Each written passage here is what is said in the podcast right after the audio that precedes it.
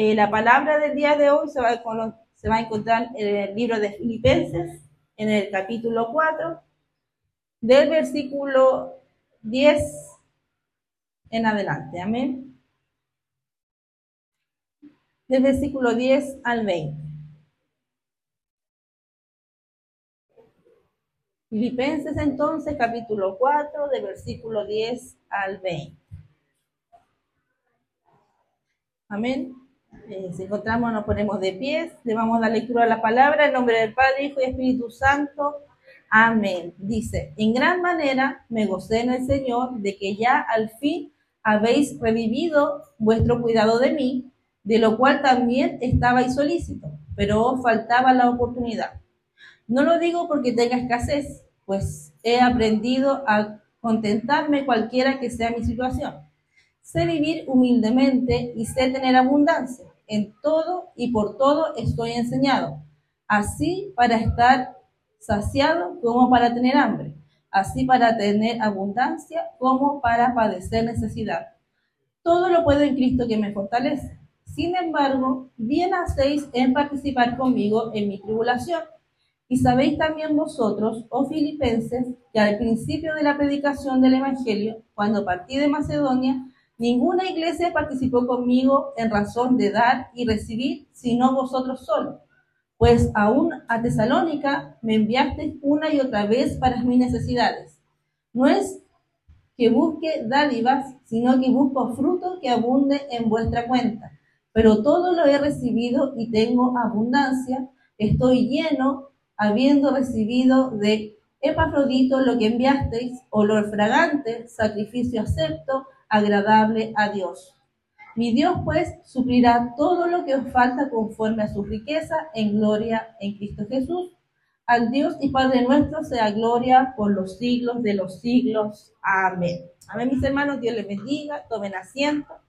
Esta es la palabra del Señor, ¿cierto? Como hemos dicho antes, eh, la carta de los filipenses es principalmente una carta de agradecimiento, ¿cierto?, de Pablo, porque antes de llegar a esta sección en la que expresó su gratitud, trató el tema de la experiencia cristiana. Este ha sabido, el, este ha sido el tema a desarrollar por toda su carta, y al llegar a este punto les agradeció su donativo. Amén. Por dos años, la iglesia de Filipo había perdido el contacto completo con Pablo, no sabía dónde él estaba. Eh, porque él había sido detenido en Jerusalén y había sido encarcelado por dos años. La, siguiente ocasión en que oyeron de él, eh, había sido trasladado a una prisión en Roma. Los filipenses se disculparon cuando enviaron su ofrenda por no haber estado eh, en comunión con él y por no haberle llevado sus donativos durante esos años. Amén. El apóstol Pablo, sin embargo, le disculpó en un estilo amable, porque él conocía, ¿cierto? Y era comprensivo de que no, no lo habían hecho porque no sabían dónde estaban, no porque no querían. Amén.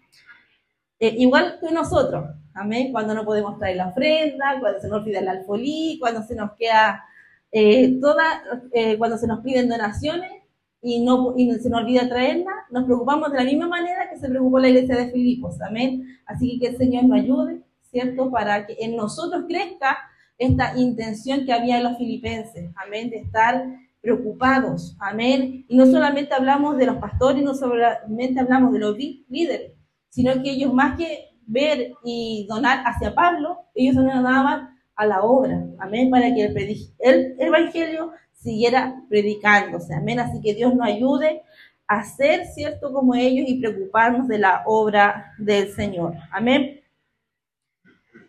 Eh, dice, en gran manera me alegré en el Señor de que ya al fin habéis revivido vuestro interés por mí. Amén. Ciertamente no lo teníais, pero faltaba la oportunidad para manifestarnos. Otra traducción de este versículo bíblico dice, me alegro muchísimo en el Señor de que al fin hayáis vuelto a interesados en mí.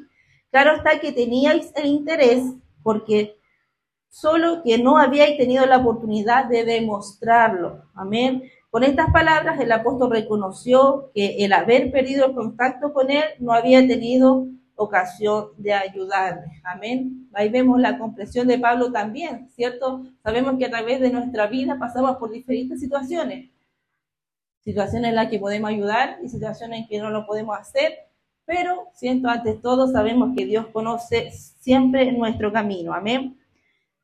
Dice también, no lo digo porque tenga escasez, pues he aprendido a contentarme cualquiera sea mi situación. Amén. Pablo dijo que nunca le había dirigido una petición de ayuda. Amén. Pablo nunca había exigido que esta iglesia le ayudara, sino que ellos lo hacían por voluntad propia. ¿Por qué? Porque Pablo, cierto, a través de su camino y gracias al Señor y su Espíritu Santo, había aprendido a conformarse con lo que tenía. Amén. Adecuándose, cierto, adaptándose a cualquier situación la que él estaba viviendo, ya fuera que estuviera en la cárcel o estuviera fuera de ella. Amén. Recordemos que Roma no fue la primera prisión en la que estuvo Pablo. Amén. Pero sin embargo, muchos de nosotros, amén, que estamos aquí, eh, vivimos de acuerdo a nuestras circunstancias. Amén. Si estamos pasando un momento agradable y todo está bien en nuestra vida, estamos felices, estamos contentos, servimos al Señor, trabajamos, damos. Sin embargo, si estamos pasando por pruebas, tenemos problemas, hemos sufrido pérdidas, literalmente nos apartamos, ¿cierto? Estamos tristes, cabizbajos, nos damos, no nos importa la obra, muchas veces ni siquiera trabajamos espiritualmente, orando, ¿cierto? Siendo agradecidos al Señor porque los da. Y eso es lo que Pablo nos está ayudando para que nosotros no lo hagamos. Amén. Tenemos que nosotros como cristianos aprender a adecuarnos a las circunstancias. Amén. Circunstancias que tengamos, tenemos que poder aprender a vivir con el gozo que nos da el Señor. Amén. Tenemos que ver, ¿cierto? Como decía la misma alabanza, ver el sacrificio que hizo Cristo, que no fue poco, que no fue fácil. Amén. Porque muchas veces decimos, no, si era Jesús, Él estaba en la cruz, Él era fuerte, era todopoderoso. Pero muchas veces dejamos de ver que era una persona humana, que Él se hizo hombre. Él sentía tal cual usted sentía. Imagínese si usted se pega en un pie, usted se hace un corte, se cae, se ramilla, ¿cuánto dolor nos sufrimos? Imagínense, ¿cierto? Esa persona que era un hombre, Cristo, cuánto más, ¿cierto? Nos sufrió en aquella cruz. Amén. Nosotros, ¿cierto? Debemos pedir y debemos trabajar, ¿cierto? Para que podamos nosotros adecuarnos a estas situaciones. Amén. Para que podamos, ¿cierto? Vivir en el plan de Dios y en la buena voluntad de Dios. Amén. Que debemos reconocer siempre que esa es perfecta. Amén. Es lo que nos debe animar a nosotros cuando estamos en problemas. La voluntad de Dios es perfecta. Amén. ¿Por qué? ¿Acaso no es Cristo que conoce las circunstancias? Amén. ¿Acaso no es Dios que conoce todo lo que está a nuestro alrededor? Amén. Pablo había aprendido a sentirse indiferente a su estado o condición. Amén. Aunque a él lo estuvieran apedreando, él continuaba predicando el Evangelio. Amén. Aunque él estuviera preso y su vida dependiera de eso, él seguía predicando el Evangelio. Amén. Él no miraba a la gente a su alrededor, sino que él buscaba, ¿cierto?, agradar y servir al Señor. Amén. En el versículo 12, Pablo dice, sé vivir humildemente y sé tener abundancia. En todo y por todo estoy enseñado, así para estar saciado como para tener hambre, así para tener abundancia como para tener necesidad. Amén. Este versículo también se puede traducir sé lo que es vivir en la pobreza y lo que es vivir en la abundancia. He aprendido a vivir en todas y cada una de las circunstancias, tanto a quedar saciados como a pasar hambre, a tener de sobra como a sufrir escasezmente. Amén. Y muchas veces esto es algo que a nosotros nos cuesta, porque estamos pasando un poquito de hambre y ya estamos, Señor, no eres tú el que Dios provee, ¿dónde está el que no me iba a faltar nada, el que no me iba a faltar pan, el que no me iba a faltar agua. Siempre estamos, ¿cierto? Preguntándole al Señor, estando ahí muchas veces sin gozo, sin el poder entender cuáles son los propósitos del Señor. Amén. Así que que el Señor nos ayude. Muchas veces miramos al pueblo de Israel y decimos que eran murmuradores, que no aprovecharon al Señor, que no vieron, ¿cierto?, lo que el Señor hacía a su alrededor. Pero muchas veces nosotros somos igual o peores delante del Señor. Amén, tenemos un poquito de hambre y decimos, o nos falta un día y decimos, ¿por qué la iglesia no me da un alfolí? ¿Por qué la iglesia no me da esto? ¿Por qué no me da esto otro?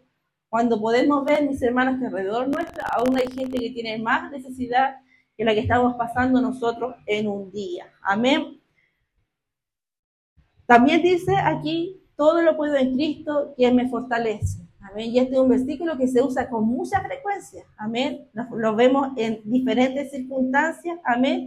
Pero Pablo se, refiere, ¿cierto? Lo que está, eh, este versículo está dirigido hacia la vida práctica y en esa área solamente se debe utilizar. Amén.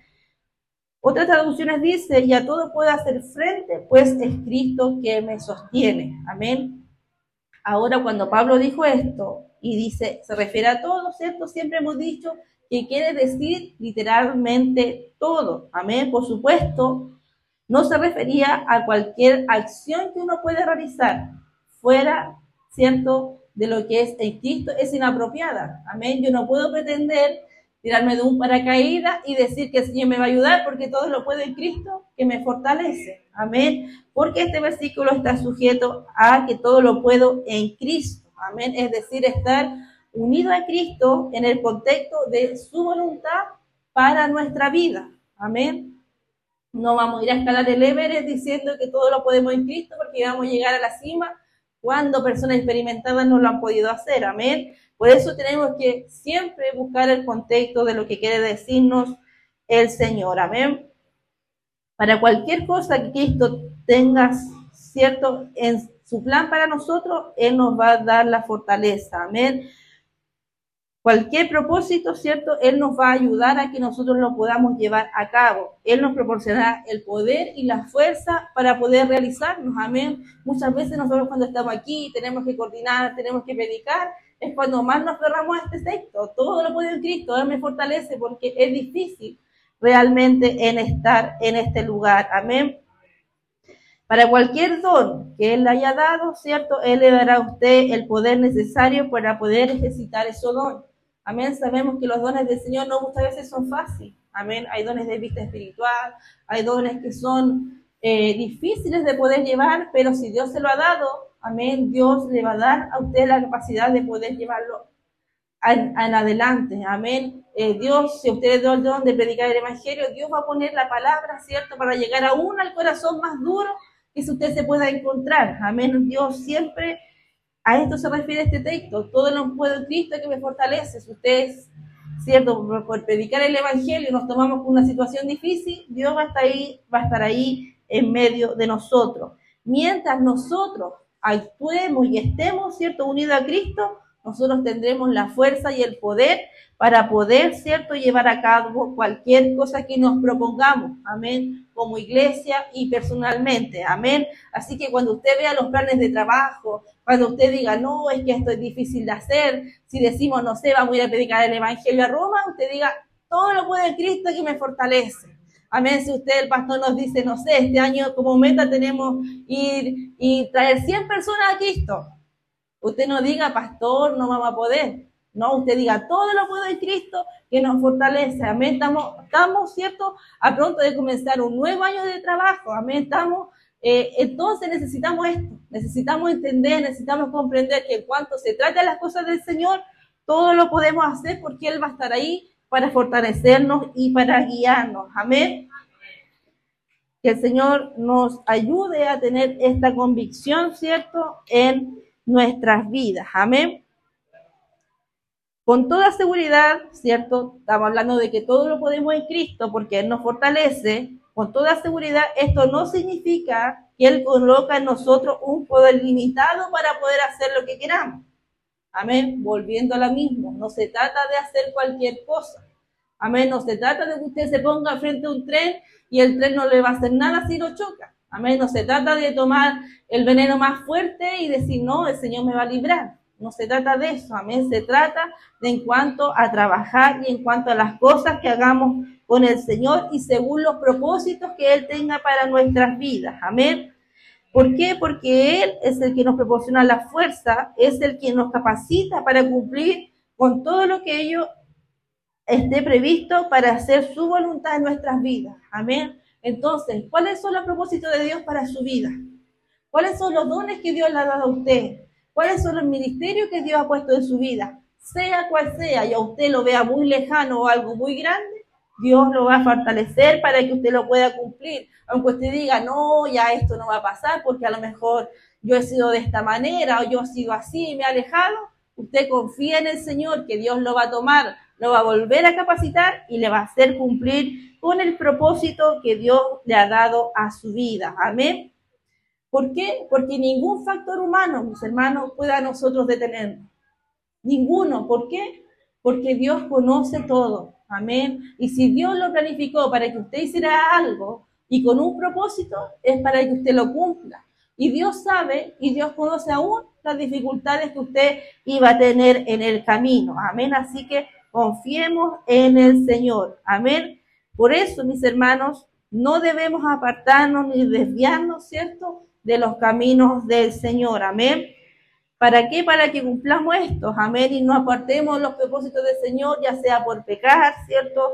O por alejarnos, por prender, actuar conforme a nuestra propia voluntad. ¿Por qué? Porque si lo hacemos así, vamos a fracasar.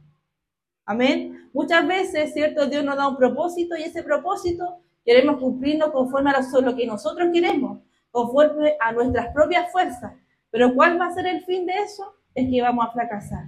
Amén. Porque lo que usted, para lo que, lo que usted cree que es correcto, para Dios no es correcto. Para lo que usted ve que es la mejor manera, para Dios no es la mejor manera. Amén. ¿Por qué? Porque nuestra mente es limitada. Yo veo aquí mi presente, yo veo el ahora, yo no veo el futuro. Yo no sé lo que va a pasar después, pero Dios sí lo sabe. Por eso es bueno, ¿cierto? Que nosotros podamos eh, dejar nuestro futuro, dejar nuestros planes en las manos de Dios. Amén. Y así vamos a poder seguir caminando en este camino que nos dio el Señor de una manera exitosa. Amén. Recordemos que Jesucristo nos dijo en el Evangelio de San Juan, capítulo 15, versículo 7, si permaneciereis en mí y mis palabras permanecen en vosotros, pedid todo lo que queráis y os será hecho. En consecuencia, antes de pedirle algo al Señor, ¿cierto? Para hacer, veamos que nosotros estemos cumpliendo su voluntad. Amén. Porque si usted se encuentra en el camino y le está pidiendo algo al Señor y ve que no llega y que no se está cumpliendo, entonces tenemos que mirar nuestro camino, tenemos que ver lo que estamos haciendo, cómo estamos actuando y ver si eso está en la voluntad del Señor. ¿Para qué? Para que Dios pueda fortalecerlo y así usted pueda hacer lo que Dios quiere y pueda tener esa fuerza. Amén. Y para conocer la voluntad de Dios es esencial conocer la Biblia. Amén. Si usted no conoce la palabra, si yo no conozco la palabra del Señor, nunca podemos entender cuál es su voluntad y cuál es su propósito para cada uno de nosotros. Amén. Y conocer la Biblia no se trata de leer siempre mi parte favorita. Muchas veces vamos y leemos las bendiciones del Señor, todo lo que Dios nos prosperará, todo lo que Dios nos dará. Pero, cierto, siempre nos falta leer y entender cuáles son los requisitos, cuáles son las cosas que nosotros tenemos que cumplir, cuáles son las cosas que tenemos que cambiar en nuestra vida para que Dios pueda cumplir ¿cierto? Esos propósitos en nosotros. Amén. Es necesario tener conocimiento total de la Biblia para tener una perspectiva completa de la voluntad de Dios. ¿Dios lo ama? Sí. ¿Dios quiere bendecirlo? Sí. ¿Dios quiere que usted vaya al reino de los cielos? Sí. Pero Dios también quiere que usted se esfuerce, Dios también quiere que usted sea valiente, Dios también quiere que usted predique el Evangelio, Dios también quiere que usted lleve un Evangelio digno de Él, amén, y muchas cosas más que salen en la palabra del Señor. Por lo tanto, muchas veces tenemos que esforzarnos, tenemos que dedicar tiempo, tenemos que dedicar esfuerzo, no solamente a leer, sino también a poner por obra la palabra del Señor. Amén. Si nosotros conocemos la palabra del Señor, tendremos una base firme y sabremos siempre cómo actuar. Amén. ¿Cierto? Como decía Pablo, él se acomodaba a todas circunstancias, él aprendió, ¿cierto?, a, seguir adelante, pasara lo que pasara en su vida. Amén. Y eso no pasa porque Pablo hubiera sido superdotado, hubiera sido una, una persona fuera del común de lo normal. Pablo era como usted, era como yo, pero Pablo era una persona que se dedicaba a aprender de la palabra del Señor, se dedicó a seguir los pasos del Maestro, se dedicó a tener una vida conforme Cristo caminó aquí en la tierra. Amén. Entonces es necesario que nosotros también hagamos nuestra vida, ¿cierto? ¿Para qué? Conforme a la voluntad de Dios, ¿para qué? Para que tengamos alegría. Amén. Para que seamos personas contentas, para que tengamos satisfacción, ¿cierto? Para que seamos plenas y podamos vivir, ¿cierto?, en el contexto de la voluntad de Dios. Amén. Dios no quiere que usted esté triste. Amén. Dios no quiere que seamos personas pobres, que no tienen nada, que estén aquí en estas cuatro paredes siempre. El Evangelio, mis hermanos, no es eso.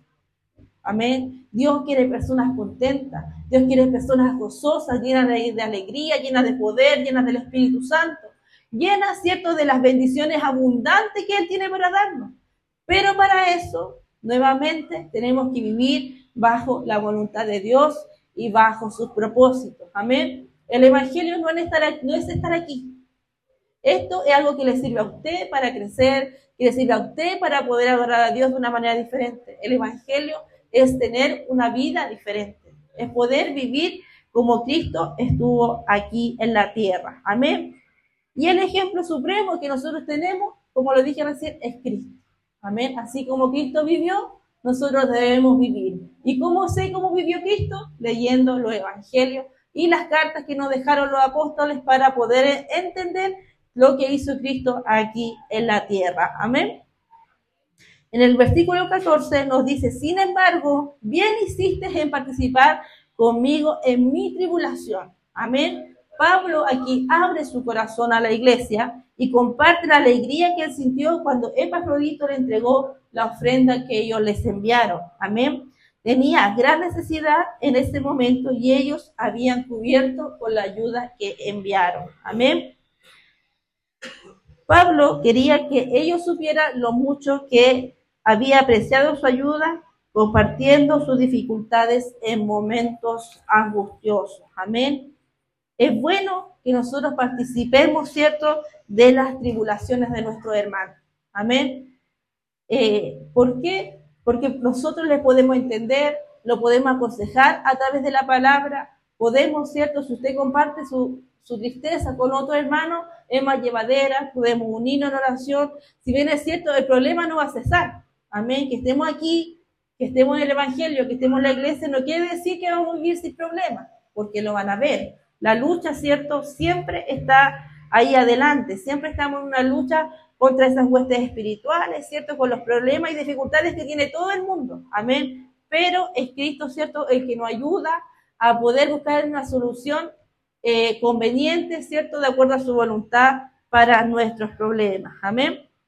Y en el versículo 15 dice, y sabéis también vosotros, filipenses, que al principio de la predicación del Evangelio, cuando partí de Macedonia, ninguna iglesia participó conmigo en razón de dar y recibir, sino vosotros únicamente. Amén. Esta era una iglesia desde un punto de vista espiritual, una verdadera joya. Amén. Existían muchas iglesias así por el mundo que tienen un sentido de comunión y de compañerismo.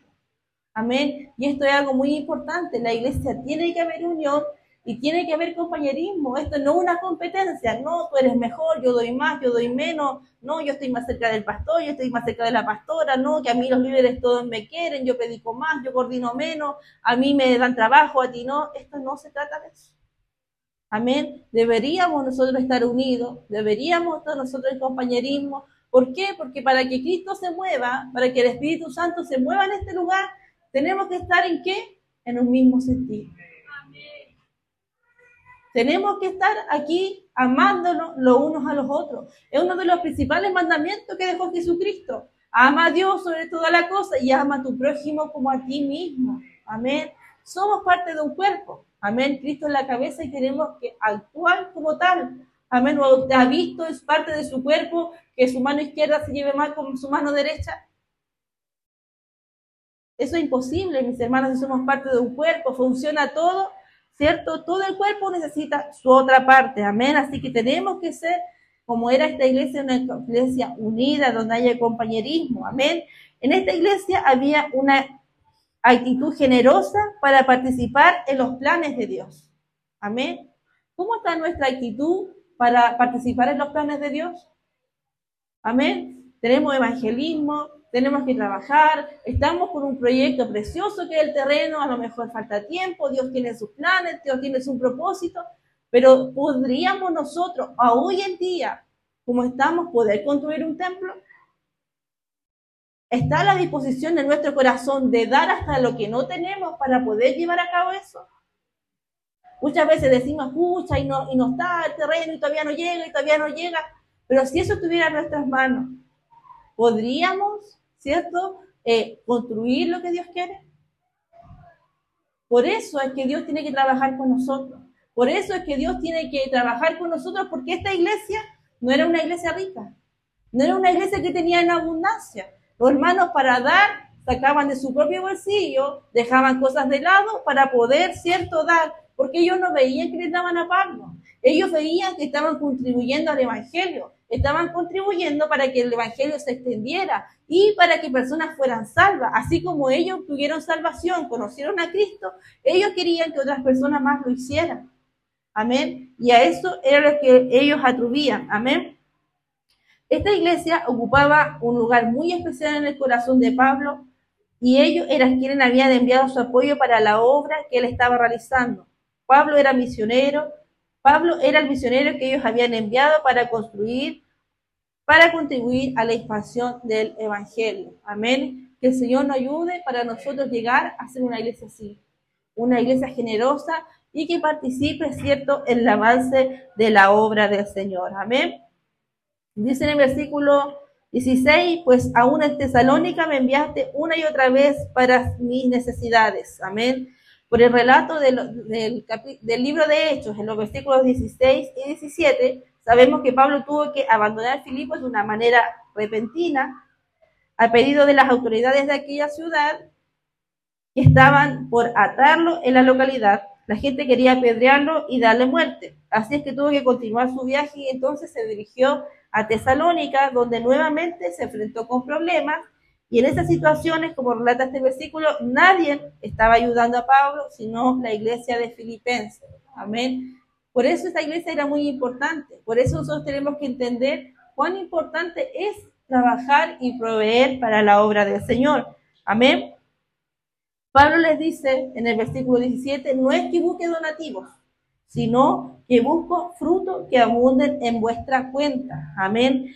En este versículo fue traducido de la siguiente manera. No es que solo piensen recibir, lo que quiero es que vosotros lleguéis a incrementar, vuestra cuenta delante de Dios. Amén. Desde, desde un vista, de un punto espiritual, la iglesia de Filipo ha estado recibiendo dividendo de la contribución de, a favor de Pablo. Amén. Porque si Pablo iba y creaba una iglesia, ¿cierto?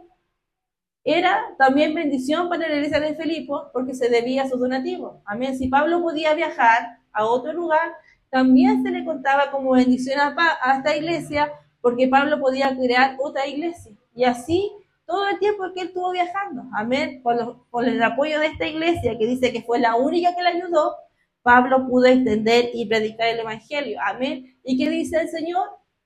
que Él no es deudor de nadie. Amén. Que Él paga, ¿cierto? Siempre a aquel que da para la obra del Señor. Amén.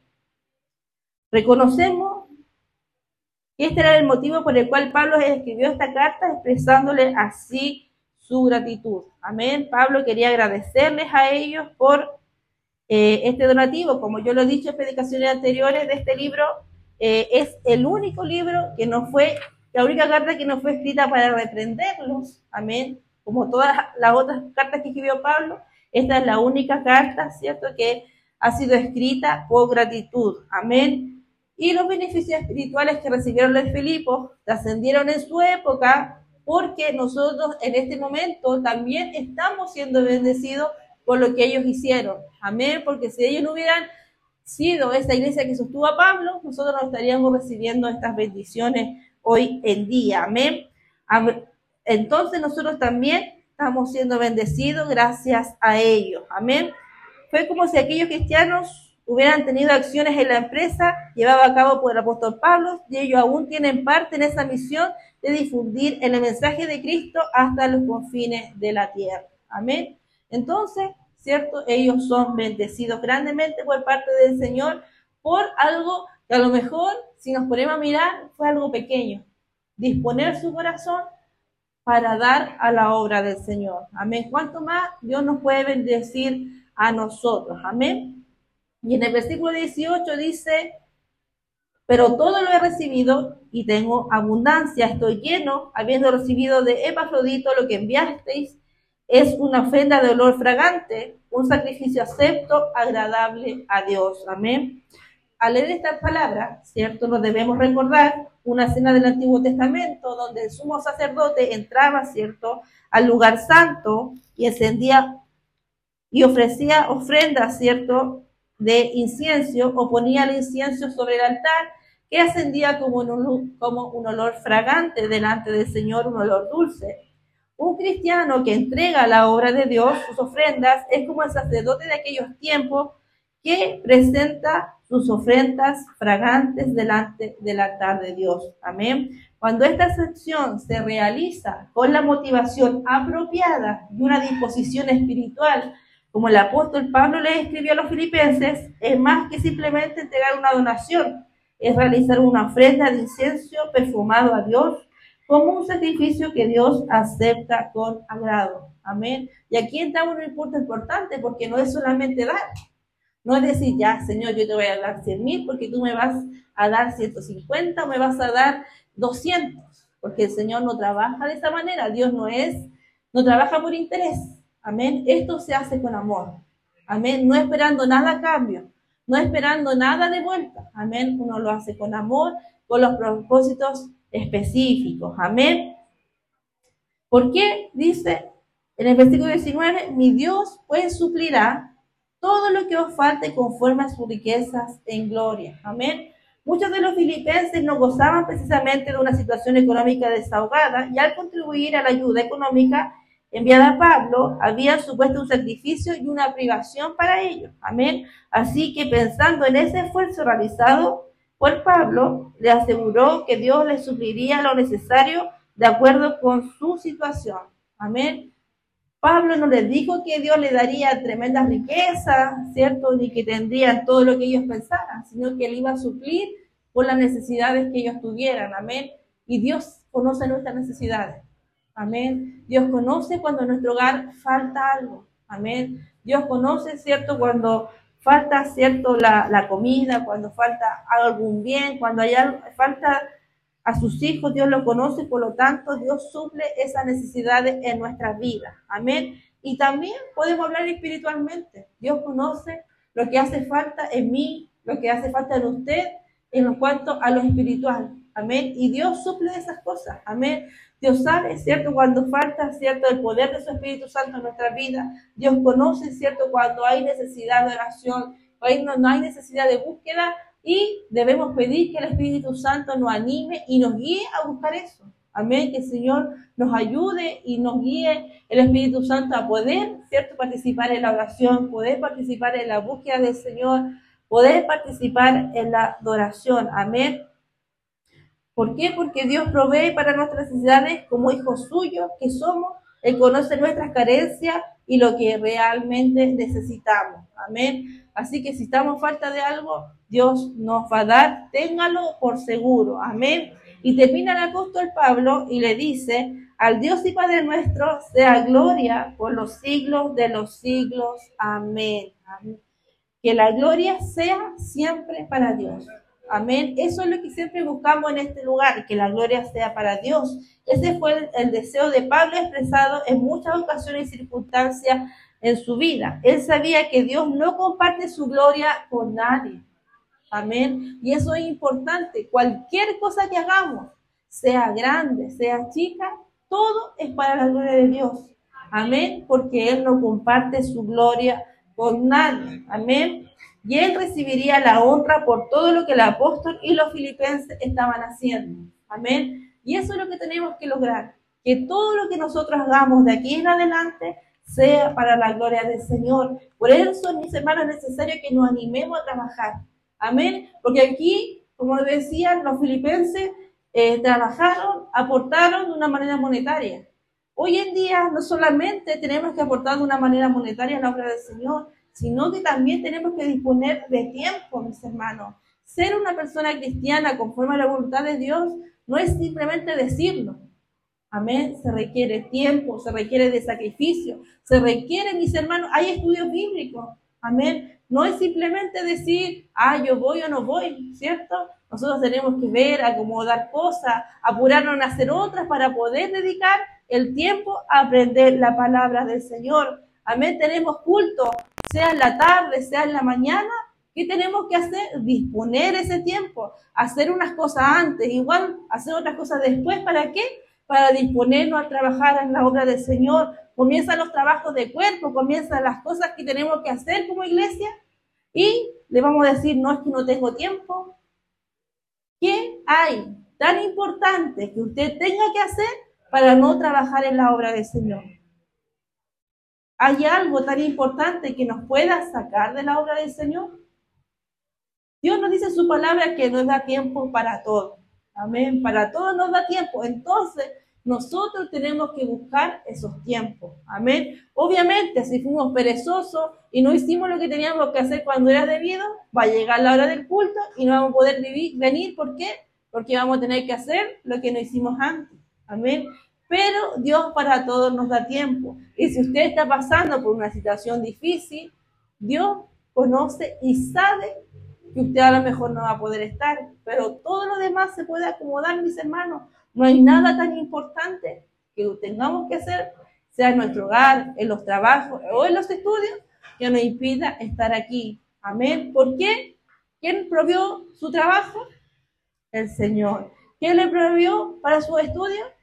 el Señor. Amén. Entonces, como decía la palabra, Él no comparte su gloria con nadie. Amén. Por lo tanto, usted debe ser agradecido, debe de darle la gloria al Señor y decirle gracias, Señor, por lo que me diste. Y la mejor manera de demostrarlo, ¿cierto? Porque las cosas se demuestran, es trabajando, ¿cierto? Dispuesto en la obra del Señor. Amén. Así que, mis hermanos, esta es la palabra del Señor. En este día Dios nos pueda animar ¿cierto? Que nos pueda renovar esas pilas, que pueda hacer ese cambio y recargar esas pilas, ¿cierto?